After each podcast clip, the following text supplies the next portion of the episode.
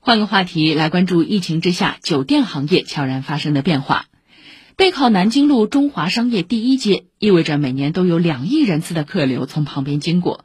在九江路、南京路步行街区域，几乎每隔两三百米就能看到一家高端酒店，形成了浦西酒店最密集的地段之一。在这里，一批十几二十年前开业的昔日高端酒店，当下正经历着变化。紧靠南京路步行街的九江路湖北路交叉口，是原古巷大酒店的所在。它曾是南京路步行街旁响当当的高端酒店之一，如今开了近二十年的原古巷大酒店大楼一分为三，一至二楼、十二至二十四楼是南京路步行街假日酒店，六至十一楼是翼龙酒店，三至五楼是古巷山丽酒店，一栋大楼三个酒店标识，成为了一道独特的风景线。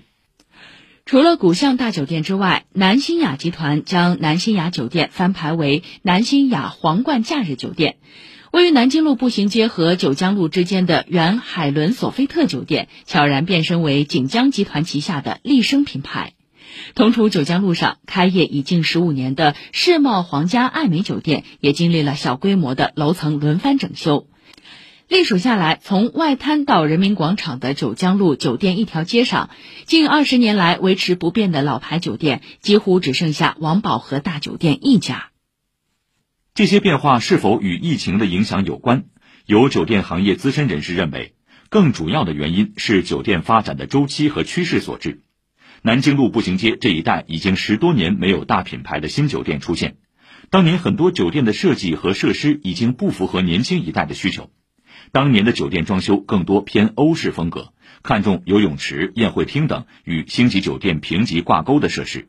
而现在出游的主力八零后、九零后更喜欢轻快、明亮、简洁的设计，对床品、洗漱用品的要求也更高。于是，现在一些面对中高端游客的酒店不再强调设施的大而全，宁可舍弃游泳池、大宴会厅等，将更多的物业面积用于客房空间的打造。为住客提供更高性价比的同时，也实现酒店物业更高的投资回报率。